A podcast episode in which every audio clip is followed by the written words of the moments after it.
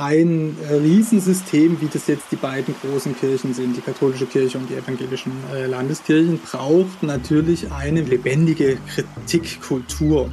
Ja, und damit ist natürlich gemeint, dass äh, MitarbeiterInnen intern sagen können, was ihnen nicht passt. Aber die, die in der Machtposition sind, müssen sich wirklich im christlichen Sinne darin einüben, von sich selbst einen Schritt zurückgehen. Und damit herzlich willkommen beim Windhauch Podcast. Mein Name ist Tobias Sauer und ich bin heute zusammen mit dem Philipp Greifenstein. Hallo. Hallo Philipp, wer bist du? Was machst du? Ich bin freier Journalist und Gründer und Redakteur der Eule. Und wer mehr über Philipp und was Philipp sonst so mit der Eule macht, äh, wissen will, wir haben schon eine ausführlichere Podcast-Folge äh, mal aufgenommen, wo es so ein bisschen um das Schaffen auch von der Eule und drumherum geht. Heute wollen wir aber um was anderes reden. Und zwar, du warst ja, äh, du warst auf der EKD-Synode, du hast es live mitbekommen, was alles beschlossen worden ist. Und für die Leute, die nicht auf der EKD-Synode waren oder danach so ein bisschen durch Twitter geströmt haben, man muss ja sagen, das ist auch ein bisschen Nischenkink, äh, sind so zwei Meldungen aufgepoppt, äh, die was mit Kritik an euren Beschlüssen zu tun haben. Also einmal das Gemeinmachen mit äh, AktivistInnen der letzten Generation, der Klimaschutzbewegung und das andere, das Verbot von schnellen Fahren äh, über Beschluss, dass das inhaltlich in dieser Kritik äh, doch so das ein oder andere mh, hm, doch differenzierter zu betrachten ist, beziehungsweise äh, die Kritik sich an Punkten vielleicht aufhängt, die so gar nicht existent sind. Äh, das habt ihr in der Eule auseinandergenommen und einen Artikel zugeschrieben. Das heißt, wer sich damit beschäftigen will, kann das unten in den Shownotes machen. Äh, wir wollen aber mal darüber reden, wie ist das eigentlich mit Kritik im kirchlichen Kontext? So, also das ist ja jetzt extern herangetragen in die Kritik. Wie kritikfähig würdest du denn sagen, ist denn, wäre denn so eine IKD-Synode, wenn jetzt berechtigte Kritik kommt? Die EKD-Synode finde ich sehr kritikfähig. Also, das ist ja auch ein Riesending. Da sind ja ganz viele unterschiedliche Menschen, die als äh, hauptamtliche KirchenmitarbeiterInnen oder Ehrenamtliche an der Leitung ihrer Kirche teilnehmen, aus ganz unterschiedlichen Perspektiven. Insofern äh, als, als Gremium, das sich aus ganz vielen Menschen zusammensetzt, ist die EKD-Synode sehr kritikfähig. Wir müssen hier vielleicht an der Stelle noch mal kurz eine Bekanntmachung machen, um uns der Kritik nicht auszusetzen.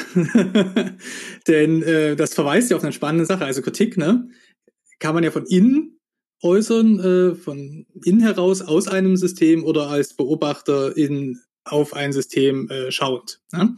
Meine Situation als ähm, Journalist und als Redakteur der Eule ist eine von außen. Ja, also ich bin evangelischer Christ, bin evangelisch-lutherisch, aber ähm, ich bin nicht bei der Kirche angestellt. Die Eule ist kein Kirchenorgan, keine Kirchenzeitung, bekommt kein Geld von irgendeiner Kirche. Und das gibt uns eine andere Möglichkeit, äh, Kritik zu üben, als wenn man jetzt zum Beispiel Mitarbeiter von einer Social-Media-Stelle in der Kirche wäre. Ja, aber natürlich ist auch die Eule abhängig. Insofern, als äh, es wirtschaftliche Notwendigkeiten gibt. Äh, wir haben Abonnentinnen mit bestimmten Wünschen an unsere Berichterstattung. Und da ist es natürlich auch für uns wichtig zu sagen, was ist eigentlich redaktionelle Unabhängigkeit. So, und im Sinne der redaktionellen Unabhängigkeit muss man hier jetzt mal ganz deutlich sagen, dass Ruach jetzt gerade eben in der Eule wirbt.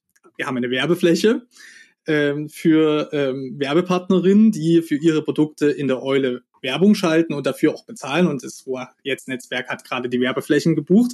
Nur, dass ihr euch jetzt nicht verwundert, wenn ihr gerade heute oder morgen mal äh, auf die Eule schaut. Die Werbung ist kein Freundschaftsdienst, sondern eine ganz normale Sache, wie das eben Medien miteinander äh, machen. Und als zweite Offenlegung, nur damit wir uns hier der Kritik nicht aussetzen, Ruach jetzt produziert auch einen Podcast für die Eule, nämlich den Ehrensache Podcast, moderiert von Lisa Menzel. Das darf man an dieser Stelle mal erwähnen. Ähm, auch das ist eine Produktionspartnerschaft äh, der Ruach, äh, von Ruach jetzt äh, mit der Eule und hier mit einer Offenlegung. Das soll uns aber nicht davon abhalten und Tobias und ich gehen jetzt auch nicht jederzeit miteinander ähm, Händchen halten durch die Gegend. Aber wir kennen uns natürlich und das ähm, ist jetzt für viele jetzt wahnsinnig neu, aber am Anfang mal gesagt. Also Kritik von innen und von außen und das ähm, findet auch nach unterschiedlichen äh, Spielregeln äh, statt. Klar, wenn man Mitglied der Synode ist oder hauptamtlicher Mitarbeiter irgendeine EKD-Arbeitsstelle oder im EKD-Kirchenamt, dann ist das natürlich anders mit der Kritik, als wenn man jetzt dahin fährt auf die Synodentagung, äh, wie ich als Beobachter, ähm, und hat keinen Chef, der zugleich Oberkirchenrat ist oder so. Ne? Das ist klar. Ja, ich meine, das ist ja auch mit der Kritik, ist ja auch ein, ein, ein zweiseitiges Schwert, weil ich kann das schon verstehen. Ich meine, äh, ich bin ja auch außerhalb von Kirche, auch in, auch in diesem Podcast fließt kein Kirchensteuergeld. Äh, deswegen unterstütze ich gerne bei steadyhq.com slash winter. Ähm, aber nee, wir sind ja auch natürlich, und man hat ja eine gewisse Abhängigkeit natürlich, weil ja auch die Beratungsaufträge etc. kommt ja aus Kirche und kirchlicher Institution. Wir können das ganz gut puffern, weil wir eben nicht einen Auftraggeber haben, sondern viele Auftraggeber und weil über den Store ja auch Finanzmittel reinkommen, die eben nicht durch direkt durch Kirchensteuer gehen, sondern ähm, durch die Leute. Ne? Deswegen hat man schon die Unabhängigkeit und ich verstehe das ja auch, dass wenn ich irgendwo angestellt bin, dass ich meinen Chef, meiner Chefin, meinen Arbeitgeber nicht die ganze Zeit vors Bein pinkle. Ne? Das heißt, ich glaube, es gibt eine natürliche Differenz zwischen Kritik, die von innen getragen werden kann und Kritik, die von außen getragen wird. Nur ist ja das Spannende, ähm, und da äh, spreche ich jetzt mal aus meiner katholischen Perspektive. Äh, die katholische Kirche hat ja ganz lange das Extra Ecclesia Nulla Salus vorgetragen, außerhalb der Kirche kein Heil und dadurch ja auch, dass die, dass die Kirche die Suizidhilfe perfekte ist, also die perfekte Gesellschaft, wo alles richtig gut läuft. Und dann ist natürlich etwas, was nicht so gut läuft, etwas, worüber man vielleicht nicht so sehr sprechen sollte, weil es ja das öffentliche Bild von einem stört. Und ich glaube, diese, dieses Denkmuster ist immer noch recht stark vertreten. Das ist jetzt, glaube ich, kein spezifisch kirchliches Denkmuster, ne, sondern ich glaube auch, es gibt auch bestimmt Konzerne und Firmen und äh, Familien ganz privat, die das für sich so halten. So nach außen sagt man nichts Schlechtes, ne? Aber ähm, uns zeigt es ja in, in unterschiedlichen Skandalen, die wir jetzt durchlitten haben und die, äh, die immer noch leider nicht genügend aufgeklärt sind, dass dieses Denkmuster ja dafür sorgt, dass gewisse Sachen nicht öffentlich behandelt werden oder dass Kritik nicht durchkommt. Ne?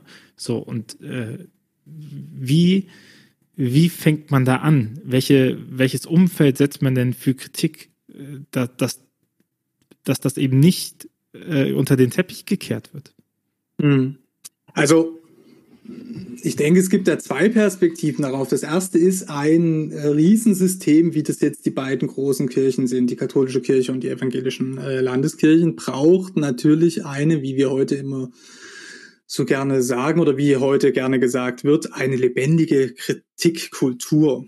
Ja, und damit ist natürlich gemeint, dass äh, MitarbeiterInnen intern sagen können, was ihnen nicht passt und dass es dafür Stellen gibt. Also da gibt es natürlich den normalen ähm, Dienstweg, ja, also die normale äh, Struktur, Abteilungsleiterin, Dezernentin, ja, je nachdem, wie das ist. Und da das ja auch amtliche Strukturen ganz häufig sind, die also auch ähm, Verwaltungsapparate sind, ja, ähm, kann sowas prinzipiell auch verstehen funktionieren, weil ja viele KirchenmitarbeiterInnen jetzt nicht unbedingt performanceabhängig beschäftigt sind. Das ist ein zweischneidiges Schwert, schon klar. Ähm, aber das sorgt zumindest für eine gewisse Freiheit zu sagen, also wenn ich mit etwas nicht einverstanden bin, was mir hier ähm, gesagt wird, was ich tun muss, habe ich eigentlich in den großen Kirchen immer auch eine äh, Appellationsinstanz, also einen gemeinsamen Vorgesetzten, ein, noch einen Vorgesetzten über meinem Vorgesetzten, und ähm, auch wenn das jetzt nicht fürchterlich ausgeprägt ist, es gibt natürlich auch Beschwerdestellen, zum Beispiel für Belästigung am Arbeitsplatz etc. Also da äh, würde ich sogar sagen, das ist eine Stärke eben dieses großen Apparates gegenüber von kleinen Unternehmen, ne? Startup-Culture, so süß wie das ist, immer mit den äh, Gummibärchen und Tischkicker. Aber wenn die mh, Hierarchien auch in der Außendarstellung immer niedrig sein soll. Ne? Wir sind ja alle ein Team und hier und zusammen und prima, ja.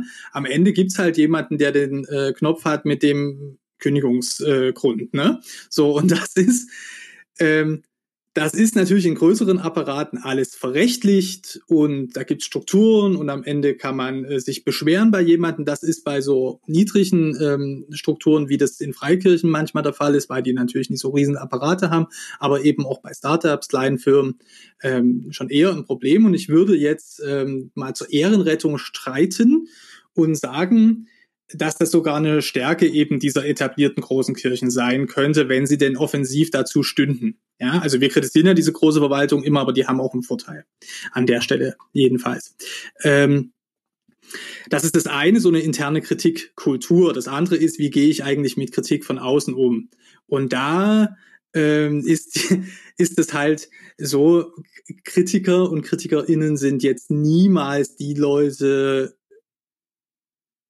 die abgeklatscht werden, ja, und sagen, je, jo heißt das da, ne? Also jedenfalls nicht so lange, äh, bis man halt, also bis man dran ist, wenn man selber dran ist, ist das immer was anderes. Andere Leute kritisiert zu sehen, das ist natürlich vielleicht sogar ein bisschen angenehm, da gibt es so eine gewisse Lust dabei zu sehen, ah, jetzt kriegt da jemand anders äh, ähm, eine Ladung Kritik ab, aber sobald es ihn selbst betrifft, dann ist man natürlich äh, wenig begeistert. Ja? Ich und das, ähm, das ist ja auch äh, die Referentenrolle so ein bisschen. Ne? Man kauft sich ja natürlich Referenten auch ein, wo man sagt, der kann was sagen, was ich nicht sagen kann.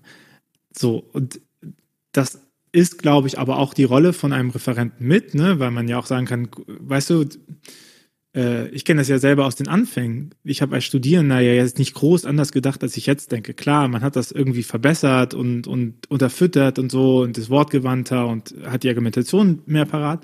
Aber die Grundtenor würde ich sagen, war schon immer ähnlich. Aber es macht einen massiven Unterschied, ob du das als Studierender sagst und dann hörst du nämlich, ach, sind da noch jung, sie können ja noch mal gucken, oder ob du Rechnung für einen Tagessatz schreibst. Und dann wirst du nämlich von den Leuten eingebucht, die gesagt haben, ja, ich kann das nicht sagen, weil mir sagen sie nämlich auch, ach ja, sie mit ihren Ideen, gucken, wie gucken wir. Aber wenn das der Referent vorne sagt und vorträgt, dann kommt man da nicht so leicht wieder weg, ne? Und der kann ja machen, was er will. Das, das, die einzige Konsequenz, die es für einen Referenten gibt, ist, dass der noch nicht nochmal gebucht wird oder schlecht weiter oder nicht weiterempfohlen. So, das sind die Konsequenzen, aber ich sage ja, das ja. Berufsrisiko, ne? Und ich ja, glaube, aber das, das ist ja kein Risiko. Das ist ja kein Risiko, sondern das ist das Geschäft. Also ich äh, ähm, erlebe das immer wieder, dass ich quasi zum Kritisieren eingeladen werde. Das kommt jetzt ein bisschen auf das Thema drauf an. Ich beschäftige mich ja auch viel mit den Digitalisierungsthemen und da ist es immer ganz häufig so, dass ich eigentlich für das Kritisieren eingeladen werde. Ähm, und da bin ich ähm, zurückhaltend geworden, das immer so zu machen, weil ähm, A, weil das auch natürlich, ähm, ja, also eine Kritikerin oder ein Kritiker muss natürlich aufpassen, dass er von dem, was er kritisiert, auch Ahnung hat. Ja, hm. also es gibt ja so diese allgemeinen Kritiker, ne, die alles kritisieren. Und dann ist es natürlich irgendwann auch als Kritik total wertlos, weil man sich nicht mehr sicher sein kann, hat die Person davon eigentlich Ahnung. Ne? Also das ist schon extrem wichtig, dass man Ahnung hat beim Kritisieren. Denn es gibt ja auch eine Kritik der Kritik. Ne? Und der muss man sich als Kritiker ähm, sicherlich äh, stellen und dann eben auch Argumente parat haben. Also sich einfach nur hinzustellen und zu sagen, das hat mir nie gefallen, das ist halt keine Kritik, das ist eine Meinungsäußerung, aber keine Kritik. Das kann jeder Pirat, äh, Berater. Ne? Das, ist, das ist die Grundvoraussetzung fürs Beratertum, dass du irgendwas anguckst und sagst, das und das und das ist schlecht. Also gib mir irgendein Produkt, egal was, gib mir den geilsten Nike-Schuh, der am meisten gehypt ist und ich kann dir sagen, was daran schlecht ist, weil wir ja nicht in einer perfekten Welt leben. Das heißt, und es immer auf subjektive Geschmacksmuster anguckt. Ich, ich kenne diesen, diesen Punkt halt, ne? Und was ich mir vorgenommen habe, das habe ich vielleicht am Anfang auch nicht so konsequent gemacht, aber jetzt gebe ich darauf sehr viel Acht. Ähm, ich versuche nicht zu sagen, was schlecht ist, sondern ich versuche zu sagen, das sind die Probleme. Also da sehe ich die Punkte, die nicht gut laufen. Ich erkläre euch aber, was, was ich meine, wie es funktionieren könnte. Und da kann man immer noch sagen, das ist ja ein Quatschweg oder sowas, aber ähm, ich meine, das, was ich dann als Nachteil für mich mache, ist natürlich, dass ich transparent mache, wie ich es machen würde. Und ich glaube, dann, das ist natürlich die Gefahr auch, weil dann können natürlich Leute daran kritisieren und sagen, das ist ja ein bescheuerter Weg, den der da einschlägt. Ne? Und auf einmal bin ich nicht mehr der coole Referent, der einfach cool mal auszahlen kann, weil easy, sondern ich bin derjenige, der selber auch was reinlegen muss und sagen muss, guck mal, das und das sind die Punkte. Aber ich glaube, das ist viel, viel wichtiger, weil ähm, schwierig wird Kritik immer dann, wenn sie nicht dafür da ist, dass die Leute konstruktiv weiterarbeiten, sondern wenn es dafür da ist, Widerstände aufzubauen. Ne, wenn es einfach nur dazu da ist, so stopp, ihr seid hier irgendwie blöd, sondern ich glaube, ich glaube, ähm, guter Kritiker zeichnet sich dadurch aus, natürlich nicht in jedem Vortrag. Ne? Man kann ja auch, es gibt ja unterschiedliche Formate, die man wählen kann, aber ein guter Kritiker zeichnet sich dadurch aus, dass die Kredite, die er schreibt, gedeckt sind dass wenn er sagt, so und so was ähm, müssen wir es machen, dass du reinguckst und sagst, aha, der hat das schon mal gemacht oder der hat zumindest Ahnung oder die, die Sachen, die er sagt, decken sich mit anderen Sachen, die andere Leute sagen. Also dass du, dass du sehen kannst, dass äh, dass nicht einfach nur Kredite ausgestellt werden mit äh, bucht mich und ich werde der Allergeilste, sondern dass man auch sehen kann, hey, okay, dieser Mensch hat ein Digitalprojekt mal hochgezogen, ne? Der hat einen ähm, Kirchenjournalismusprojekt hochgezogen mit eigenen Mitteln. Das heißt, wenn der darüber redet, wie funktioniert Journalismus der Zukunft, egal wie gut das Projekt läuft, aber er hat schon mal bewiesen, wie seine Vision davon praktisch aussieht. Und ich glaube, hm. sowas ja, ja, ist auch aber also, weil du gerade das Wort äh, Journalismus in den Mund genommen hast, ne? Also ich glaube, es gibt halt schon noch einen Unterschied zwischen so einem Beratungskritikmodus und in einem mhm. journalistischen Kritikmodus, ja, weil ähm, also so sehr ich dir zustimme, wenn ich jetzt eingeladen werde,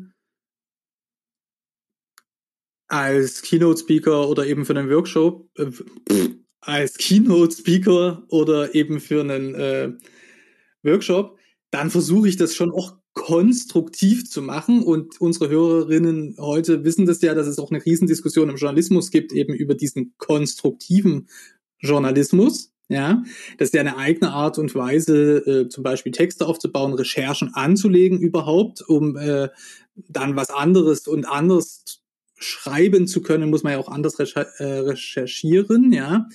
Ähm, ich habe da durchaus Sympathien dafür, solange konstruktiver Journalismus eben nie in den, und jetzt würde ich das Wort mal fast ein bisschen abwertend benutzen, in so einen Beratungsjournalismus abgleitet, den wir ganz, ganz häufig, gerade auch in der journalistischen Gattung des ähm, oder Genres des, des, des Kommentars wiederfinden. Ja, da wird ja, also der politische Kommentar in den Tageszeitungen ganz häufig eben zu so einem Stück Beratungsjournalismus. Da wird nie gesagt, was finde ich falsch, warum und was äh, ist unsere Perspektive darauf oder meine Perspektive darauf, sondern ähm, da wird dann gleich noch gesagt, wie die Politiker das bitte machen sollen.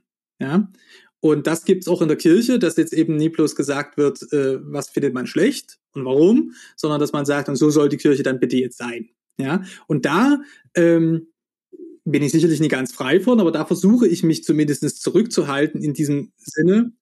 Ähm, denn das, glaube ich, ist nicht konstruktiv in dem Sinne, dass jetzt die Leute sagen, aha, das baue ich jetzt mal nach, ja, was mir der da gezeigt hat, sondern das ist, äh, gleitet dann über in, in eine ähm, Übergriffigkeit. Also man muss es jetzt mit der Systemtheorie äh, von Niklas Luhmann übertreiben, ähm, aber jedes gesellschaftliche System hat halt auch seine Funktion und die Funktion des Kritikers oder des äh, außenstehenden Kritikers ist nicht diejenige des internen Verbesserers. Ja, und also das kommt ja in diesem altbekannten Satz, den du und ich hunderte Male schon gehört haben, ähm, ähm, zum Ausdruck, dass Leute sagen, na ja, ihr kritisiert nur, aber macht's doch besser, ja? Oder habt ihr das nicht schon mal gemacht, ne? Oder also ich kenne den Satz ähm, äh, natürlich auch mal in dieser zeitlichen Perspektive, ne? Ähm, ähm, hast du das schon gemacht, ja? Oder hast du denn, hast du denn schon mal in, in Autos zusammengebaut, wo du jetzt Autos kritisierst? Und da halte ja. ich fest und sage, man muss nicht alles schon gemacht haben, um es zu kritisieren. Also das ist, äh, wäre ja fatal. Genau, wir sind zwar beide weiß und männlich, aber unsere Grenzen laufen bei evangelisch-katholisch und PR und Journalismus.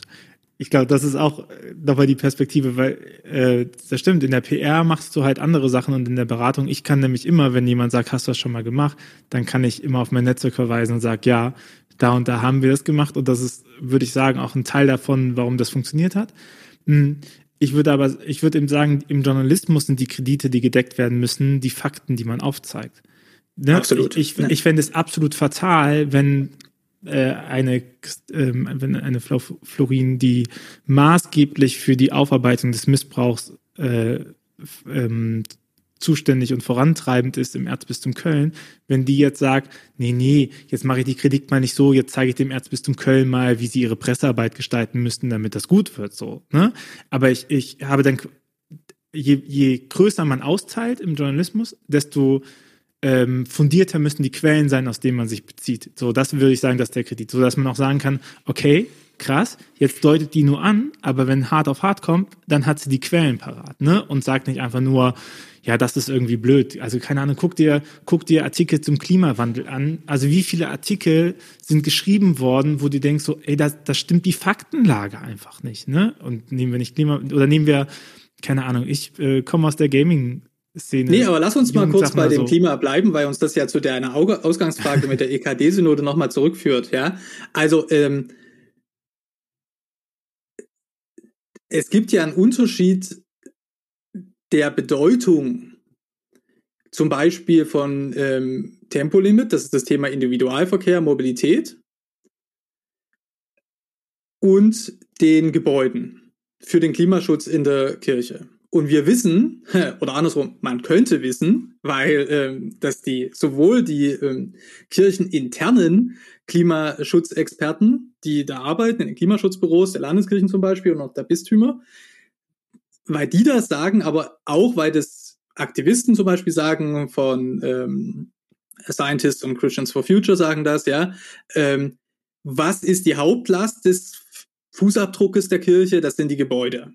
Ja, da gibt es unterschiedliche Vermutungen darüber, wie groß das ist, 80 Prozent, 85 Prozent. Das muss uns an der Stelle gar nicht interessieren. Aber was uns interessieren muss, ist natürlich, wenn ich jetzt zum Beispiel mich so wahnsinnig heiß mache, ein paar Tage lang über ein nicht Tempolimit, ja, dann muss ich halt als wirklicher Kritiker hingehen und sagen, muss ich auch meine eigenen Vorausannahmen kritisch befragen und sagen, warum, warum kiegelt mich das so an, ja, und ähm, da kommt man ja ganz schnell auch bei seinen eigenen Gewohnheiten ähm, und Lebensumständen raus, dass eben das Auto zum Beispiel selber ganz wichtig ist oder dass man das tatsächlich für seine tägliche Arbeit äh, braucht und deshalb ein anderes emotionales Verhältnis dazu hat, ja. Also äh, Kritik heißt auch Selbstkritik und dann den weiteren, ähm, das weitere Umfeld checken. Ja, also ich kann immer nur zu sagen, ich halte mich an diesen Kleinigkeiten fest, sondern ich muss sagen, welche Bedeutung hat denn diese kleine Frage, die ich da äh, kritisiere, in einem weiteren Kontext? Und dann müsste eigentlich, wenn ich das ordentlich mache, in einem Text über das sogenannte Tempolimit der EKD-Synode immer auch stehen, der Großteil des äh, Fußabdruckes, ähm, das heißt auch der große Teil der Arbeit, um klimaneutral zu werden, das ist, sind die Gebäude. Ja, da muss Folgendes äh, passieren oder das ist eigentlich die Aufgabe. Ja, nur so schaffe ich dann eigentlich Orientierung für Leserinnen und Leser. Ja? Und darum geht's ja am Ende. Also es geht ja nicht darum, beim Kommentar oder bei der Meinung oder bei dem, wie wir das jetzt heutzutage gerne nennen, auch wir in der Eule sagen gerne mal Analyse, was heißt, dass das ein Erklärstück ist, aber so ein bisschen persönlich gefärbt. Ne? Ähm, es geht dabei ja nicht darum, seine Meinung unbedingt loswerden zu können, sondern es geht dabei um die Orientierung der Nutzerin oder der Leserin. Das ist der eigentliche Punkt. Ja, und wenn ich dann eben die Linse nicht zurückstelle und das weitere Umfeld betrachte, dann habe ich niemanden orientiert. Ja. Ich glaube, an solchen Kritikpunkten wie zum Beispiel das Tempolimit, das ist ja immer wieder, ne? Also äh, dann wird sich darüber aufgeregt, dass äh, Gemälde verschmutzt werden oder dass der Stau nicht richtig fließt oder dass, ähm, dass das Tempolimit kämen, kommen sollte oder dass es eine Frauenquote gibt oder dass äh, sich die Kirche doch gefälligst mal auf ihre Sachen konzentrieren soll und nicht Leute aus dem Meer retten, wo man denkt so, okay, was ist christlich eigentlich als Leute aus dem Meer retten? Aber so, und das sind so Mikrodiskussionen, die aufgemacht werden um Formwiderstände zu setzen, weil es ja nicht darum geht, wirklich, weil diese Debatte ist ja nicht zu gewinnen, auf keiner Seite. Was willst du damit sagen? Da sagt der eine, ja, mich, ich finde blau aber eine geilere Farbe, dann sagt der andere, ich finde aber grün eine geilere Farbe und dann diskutieren sie alle darüber, ob blau oder grün geiler ist. So, aber letztendlich ist die Frage ja nicht nach Tempolimit, sondern die Frage ist ja, wie gehen wir verantwortungsvoll mit der Schöpfung um und welche Möglichkeiten haben wir in unserem Instrumentarium, um das zu gewährleisten. So, und es ist nicht die Frage nach, ähm, wie sorgen wir dafür, die, dass die Proleten unsere schönen Autos nicht äh, blockieren, sondern das ist die Frage nach, welche Protestformen lassen wir in der Demokratie eigentlich zu. So, und, und ist das äh, ziviler Ungehorsam hat uns in der Bundesrepublik schon weit gebracht, was, was unsere Demokratie und unser Demokratieverständnis angeht. Also ja, ich meine, kommt immer darauf an, welches Lager man hat, aber sowas wie Atomausstieg, ähm, ist viel damit, hat viel damit zu tun gehabt, ne? Die ganzen Castro-Transporte, wenn man sich, das, das ist ja auch was, was, was, äh, was ganz viel Debatte gestärkt hat. Und egal wie man demokratisch steht, ich glaube, was zu Grundsätzen einer Demokratie gehört, sind, dass Debatten gestärkt werden und äh, dass es auch einen maßgeblichen Unterschied gibt, ob ähm, ob Menschen zu spät zur Arbeit kommen oder Menschen ums Leben kommen. Ne? Also es wird ja so getan, als ob alle, die im Stau stehen, auf einmal sterben oder so. Also ich, ne, das ist immer dieser Mikroblick ja, auf die Kritik, die wird dann hochgehoben, dann wird diskutiert, darf man ein Bild mit Suppe beschmieren? Und dann wird gesagt, aber das ist ja gar nicht beschmiert worden, da war ja eine Klarscheibe vor. Und dann sind wir immer die ganze Zeit bei Formdebatten, Formantworten, Formdebatten. Aber äh, das blockiert die Diskussion darüber und die inhaltliche Auseinandersetzung mit der Frage, worum geht's eigentlich? Ne? Also was, mhm. was ist eigentlich der, der, der aber da komme ich, Blick drauf? Ja, also ich habe zu meinen Schulzeiten äh, war ich ähm, hm, hatte ich das große Glück, in einem kleinen Projekt mitzuarbeiten, in dessen Rahmen die Schüler, die mitgemacht haben, ähm, so Kommunikationstrainings bekommen haben. Und da gibt es ja äh, den schönen Satz, Störungen haben Vorrang. Und das gilt natürlich äh, für so Seminarsituationen, Workshops, das, was wir auch beide kennen. Und ganz viele von unseren Hörer, unsere Hörerinnen kennen das ja auch jetzt ganz äh, bestimmt. So Störungen haben Vorrang, ja. Aber das gilt halt auch am Ende für so große gesellschaftliche Debatten, habe ich jedenfalls das Gefühl. Ich komme ja aus der Praxis, ne? Ich bin ja äh, praktischer Kritiker und nicht äh, so sehr ähm, jetzt mit der Theorie der Kritik befasst, aber ähm, das scheint mir doch ein Grundgesetz zu sein. Also in jeder Sachfrage und in jeder Debatte werden gleichzeitig auch andere Fragen mitverhandelt, die manchmal eben ausgeräumt werden müssen, bevor man zu der sogenannten eigentlichen Sache kommt. Und es macht natürlich deshalb schwer, weil an der Debatte so viele unterschiedliche Menschen beteiligt sind mit unterschiedlichen Perspektiven, so dass es auch unterschiedliche Auffassungen darüber gibt, was denn das eigentliche Problem ist oder die eigentliche Frage. So an dem Tempolimit sieht man das ganz genau. Also es gibt die Leute, die sagen, dass es eigentlich ein Instrument ist zur Mäßigung des Individualverkehrs. Aber die eigentliche Lösung bestünde darin, den Individualverkehr ganz zu lassen, weil wir uns den perspektivisch nicht leisten können. Dann gibt es die Leute, die sagen, nee, wir verhandeln damit aber eigentlich den Wirtschaftsstandort Deutschland. Das ist genauso valide, weil, und das machen sich, denke ich, dann viele ähm, Menschen, die das allzu schnell abbügeln, auch nie klar. Ähm, das ist schon ein gewaltiger Wirtschaftsfaktor in Deutschland. Die Autoindustrie und die Zulieferer, überhaupt alles, was irgendwie mit Fertigung und äh, Maschinenbau zu tun hat, etc. Ja, so, das ist im Großen und Ganzen alles irgendwie fossilabhängig noch. Ähm, das sind aber wahnsinnig viele Arbeitsplätze. Da hängt der Wohlstand dieses Landes, an den wir uns, ob wir den für verzichtbar halten oder nicht, doch ziemlich gewöhnt haben. Und dann kommt jetzt noch was dazu, denn von vornherein war das jetzt bei der Synode jedenfalls so, dass das äh, verknüpft war gleichzeitig mit der Wahrnehmung der Proteste der letzten Generation. Und das heißt, da sind also, wenn man das deshalb schon mal kritisieren wollte, ne, jeder Kommunikator, jede Kommunikatorin wird ja immer dazu angehalten, klare Botschaften zu senden die Kirchen senden gerne doppelte Botschaften. Und das ist also hier passiert an diesem Vormittag, als das besprochen wurde und im Nachgang auch. Es sind eigentlich zwei Botschaften miteinander vermischt worden. Das eine ist jetzt eben ähm, die Rolle, die der Individualverkehr innerhalb der Kirche oder auch innerhalb Deutschlands spielt. Und die andere Frage ist eben die, wie können wir uns diesen jungen, zumeist ja jungen Menschen ähm, zuwenden? Wie können wir im Gespräch mit denen bleiben?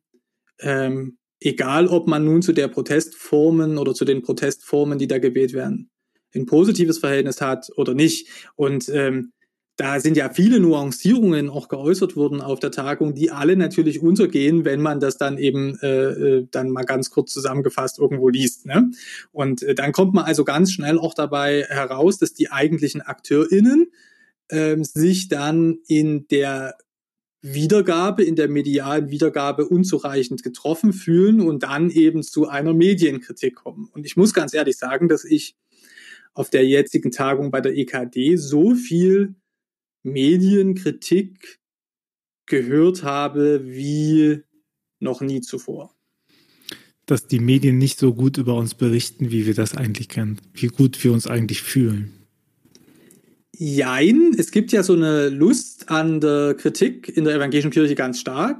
Ähm, man lädt deshalb auch gerne Kritiker ein. Ich hatte es ja vorhin schon mal gesagt.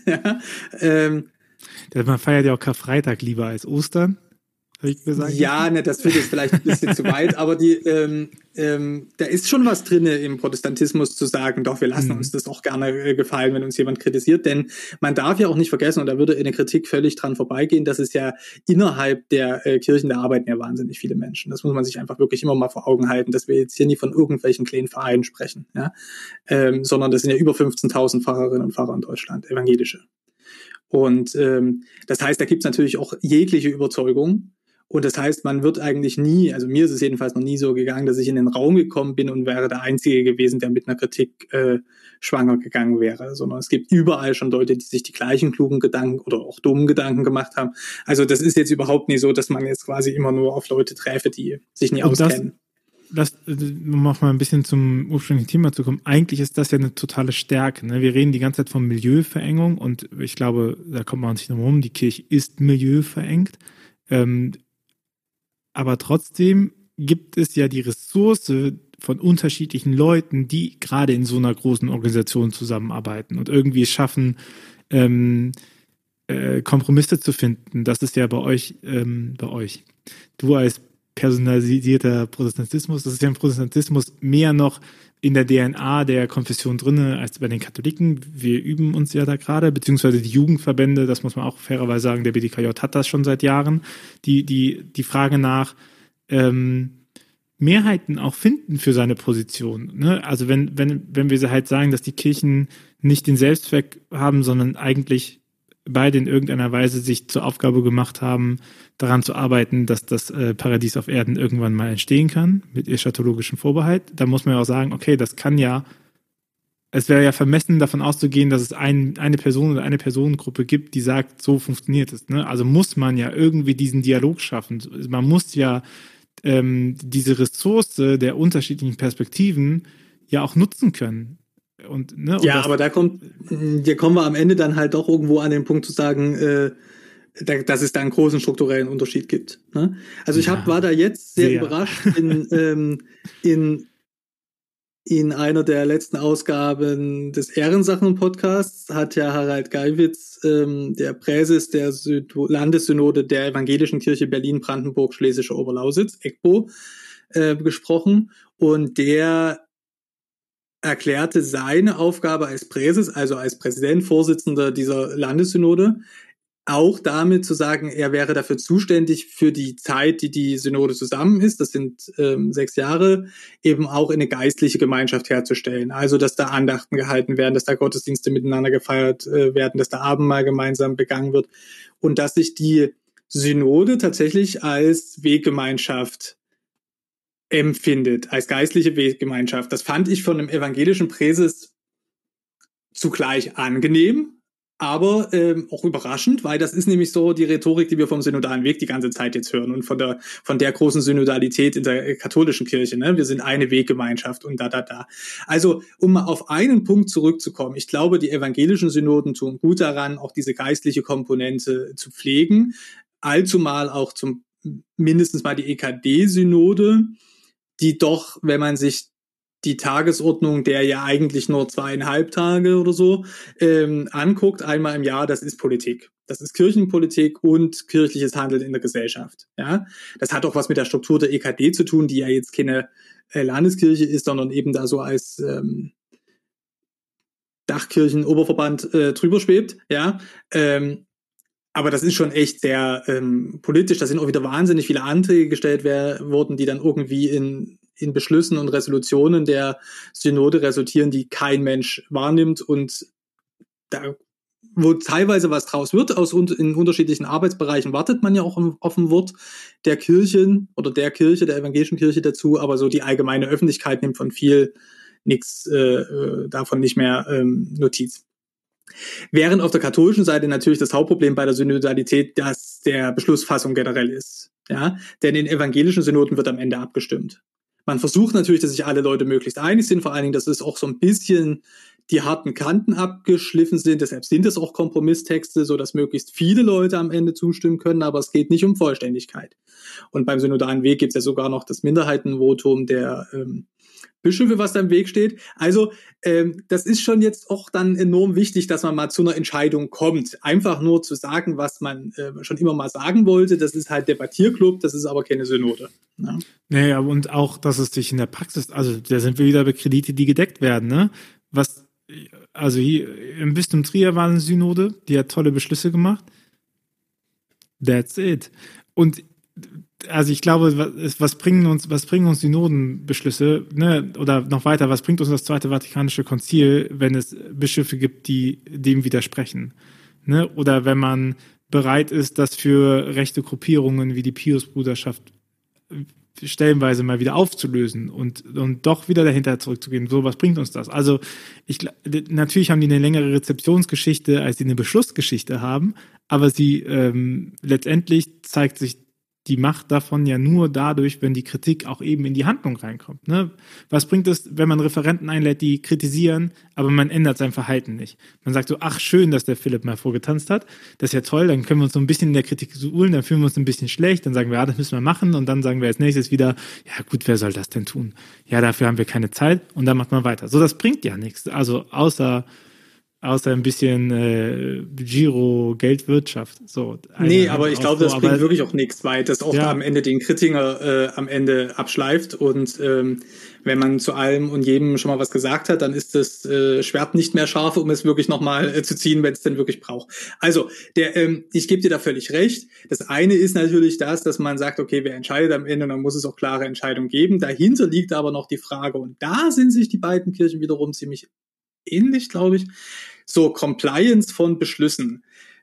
Das ist nämlich, da ist es dafür, also ich würde natürlich als guter Demokrat, ich bin mir ziemlich sicher, dass du da, obwohl du katholisch bist, mir trotzdem zustimmst, sagen, eine Entscheidung, die für sich ähm, in Anspruch nehmen kann, dass darüber eine Mehrheit entschieden hat, hat für mich natürlich eine größere Verbindlichkeit. Also wenn darüber eine evangelische Synode beschlossen hat, ein Kirchengesetz, was jetzt in Geltung treten soll für meine Kirche, äh, oder auch der Deutsche Bundestag, was beschlossen hat, was in Deutschland gesetzt wird, dann hat es in, für mich als Demokraten eine Verbindlichkeit. Ja. Es ist auch gute politische Praxis in Deutschland, dass jetzt die Nachfolgeregierung nicht hingeht und alle Beschlüsse der vorhergehenden äh, Legislaturperiode, also die die Vorgängerregierung im Bundestag erwirkt hat, mit ihren Fraktionen, also die Mehrheit hatte, äh, dann wieder auflöst. Ja, also deshalb gibt es zum Beispiel in Deutschland auch so eine wahnsinnig, mh, hm, finden ja manche Leute belastend, hat aber auch eben was für sich, so eine wahnsinnige äh, Kontinuität zum Beispiel der Außen- und Sicherheitspolitik. Ja, ähm, als Willy Brandt so, jetzt wird's Geschichtsunterricht. Als Willy Brandt mit der sozialliberalen Regierung angefangen hat, äh, haben die gesagt, wir bleiben bei der Westbindung, aber wir gucken jetzt auch in Richtung Osten. Ja? Die haben aber nie gesagt, wir lassen das jetzt hier mit der, mit der neuen Freundschaft von Frankreich wieder bleiben.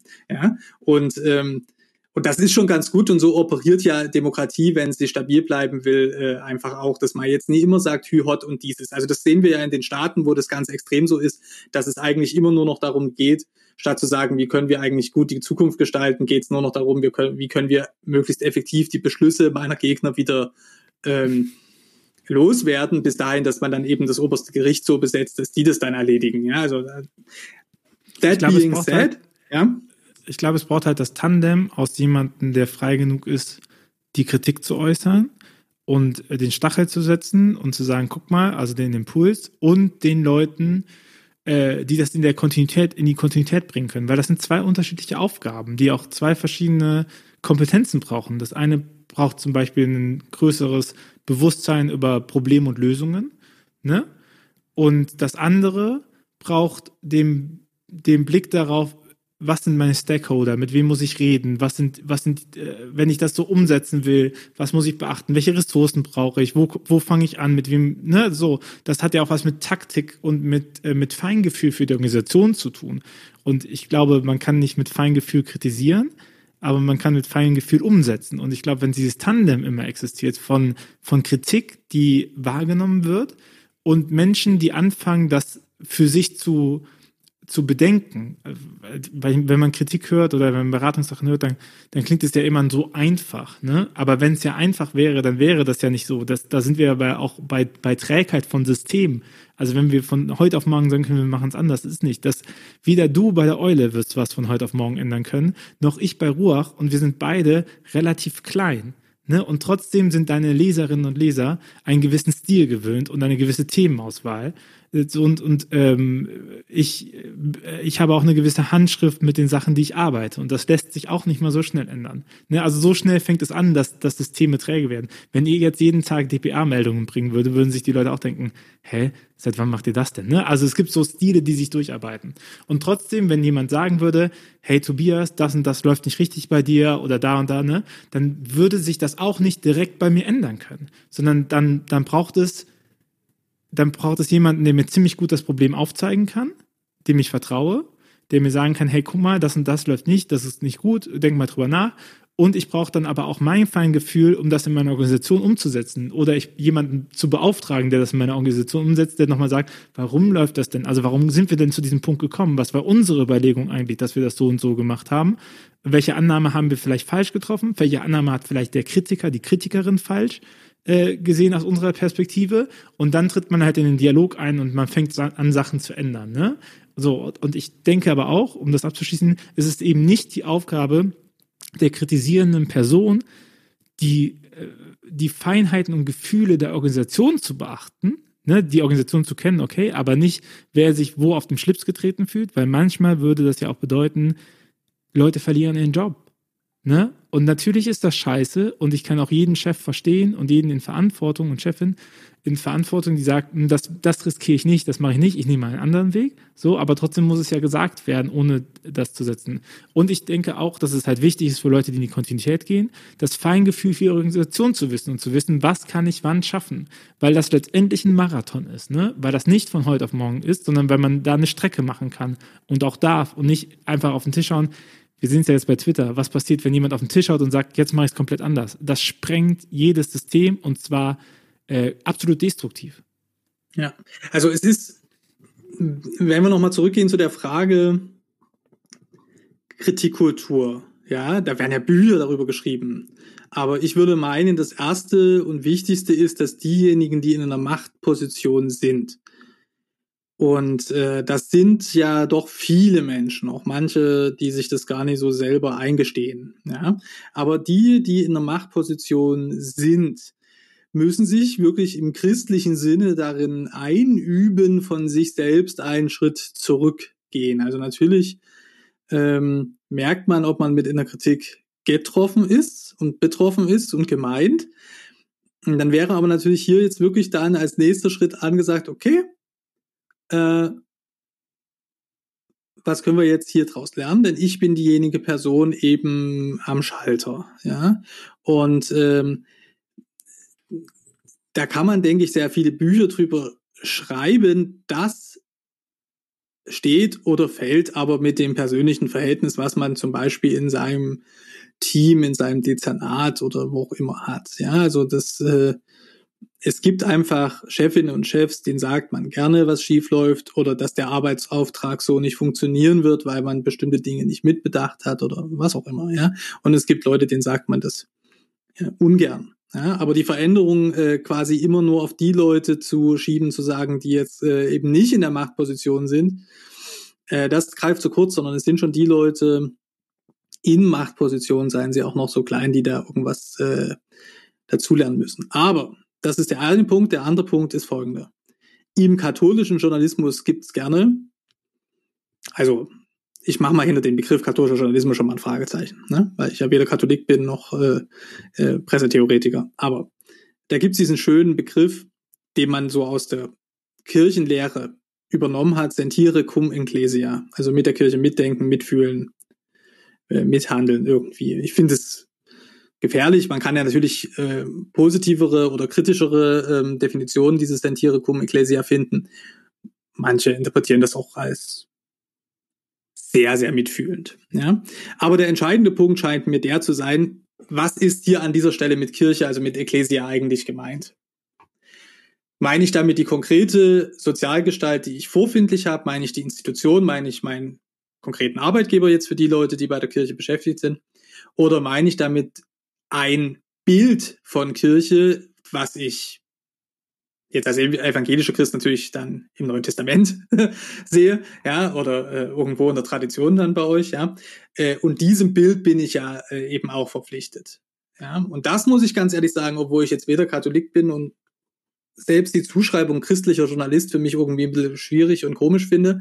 Das wäre was, was ich durchaus bei vielen Themen unterschreiben würde, was meiner Kritik auch zugrunde liegt, nämlich eine Kritik der konkreten vorfindlichen Situation, der Gestalt der Institution im Lichte dessen, was eigentlich richtig wäre, aber nie in irgendeiner Form richtig, sondern gemessen an den Maßstäben, denen sich die Kirche selber ähm, äh, bedient, nämlich dem Neuen Testament oder ähm, dessen, was wir glauben, was Jesus gesagt hat. Ja, also.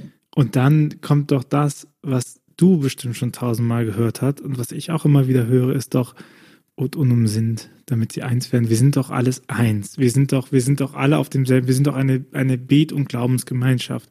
Und äh, unter Brüdern und Geschwistern und Schwestern ziemt es sich nicht so, das öffentlich anzuprangern. Und wenn, wenn du einen Balken bei einem anderen findest, dann zieh erstmal deinen eigenen Balken. Also gibt es ja so viele Sachen, ne? Oder wenn, wenn jemand in deiner ähm, eine Verfehlung in deiner Gemeinde ist, dann hast du doch auch erstmal zu dem hinzugehen und so. Und, und dann, was machst du? Ich pöbel auf Twitter, du schreibst einen Artikel in der Eule und dann sagen wir, wie blöd das ist. Also wenn, ich habe das immer wieder, ne, wenn ich halt ähm, sage, hey, guck mal, kirchliche Kommunikation scheitert nicht daran, dass wir Instagram nicht bedienen können, sondern dass, dass unsere Inhalte, also dass man nicht weiß, welche Inhalte ist, dann regen sich immer wieder welche Leute auf, die Kommunikation für Kirche machen, die sich angesprochen fühlen und sagen, aber bei uns ist das doch anders und wie geht das denn? Du kannst ja erstmal bei uns hingucken und das ist so ein Generalschlag, bla bla bla. Ne? So eigentlich, eigentlich sind wir doch eine Glaubensgemeinschaft.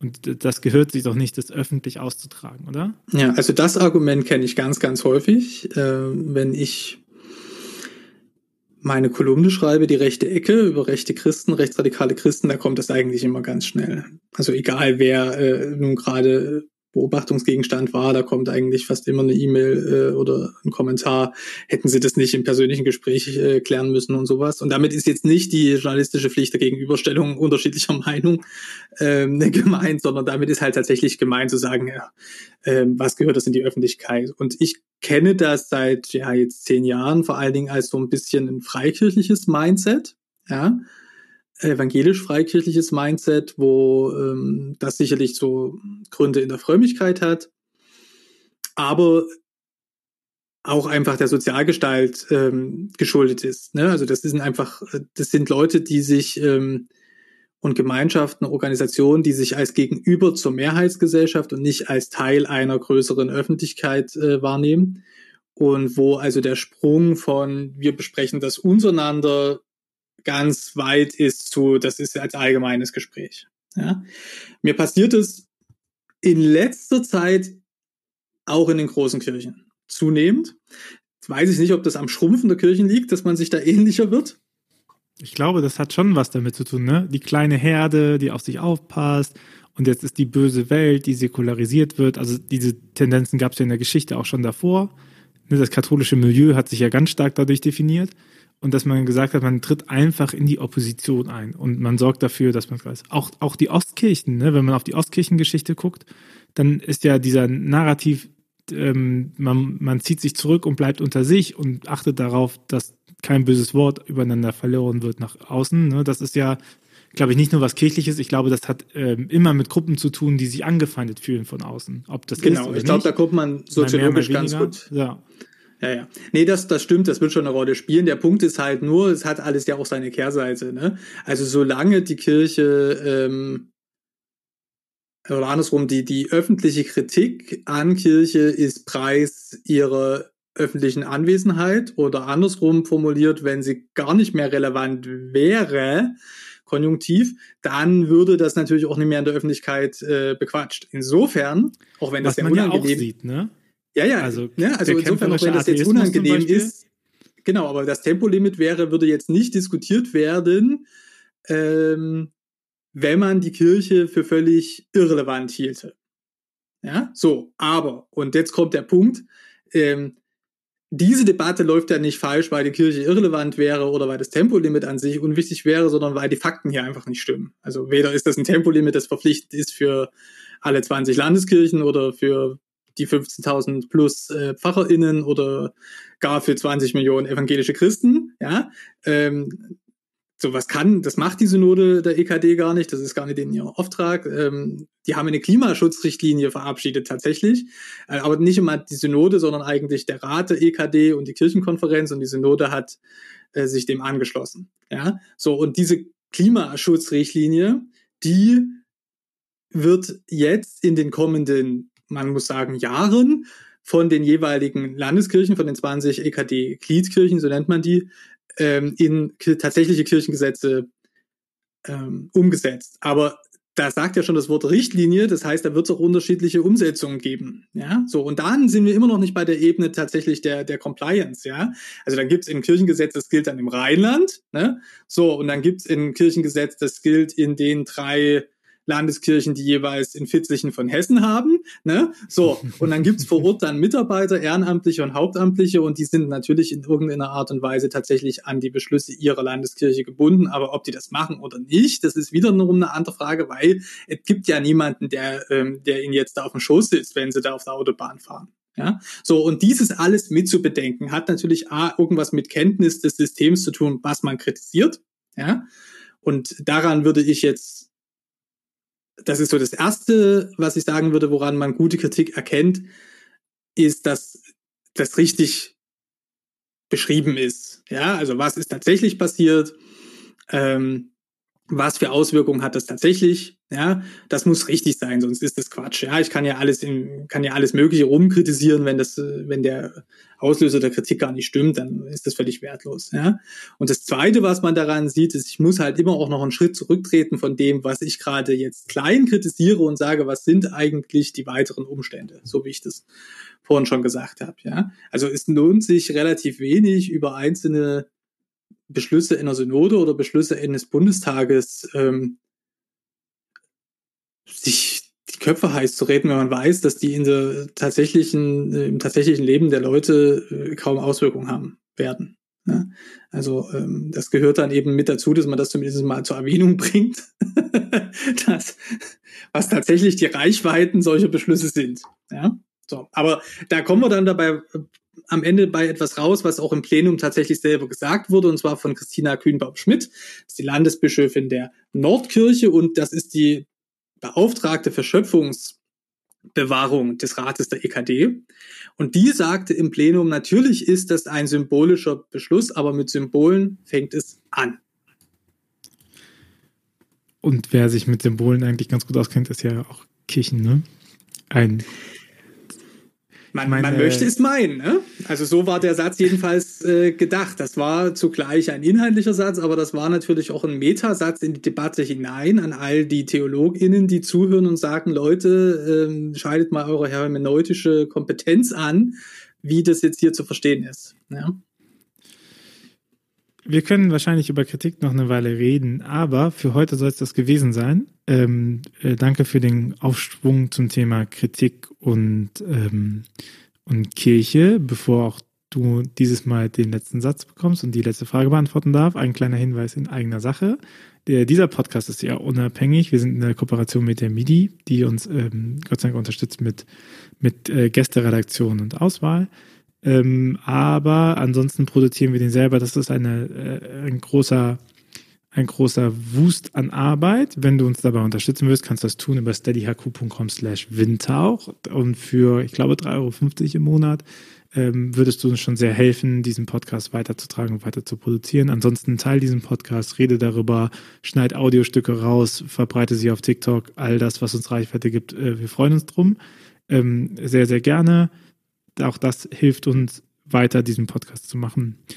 Äh, Philipp, was wünschst du dir im Blick auf Kritik von für eine Kirche der Zukunft?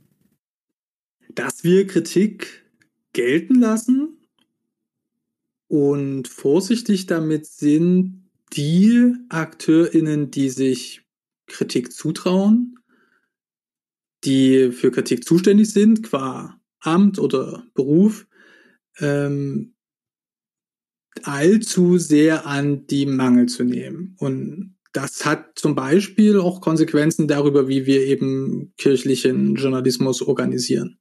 Wenn der, wie es jetzt zurzeit aussieht, eben in Kirchen-PR aufgeht, dann verliert er auch die Rolle eines kritischen Korrektives und damit schadet sich am Ende die Kirche selbst.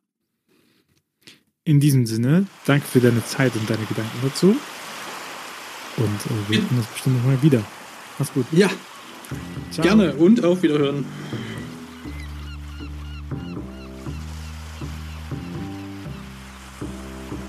Dieser Podcast ist eine Gemeinschaftsproduktion von Ruach Jetzt und der Evangelischen Arbeitsstelle für missionarische Kirchenentwicklung und diakonischen Profilbildung MIDI. Produziert von Ruach Jetzt. Mehr Informationen findest du auf windhauch.ruach.jetzt.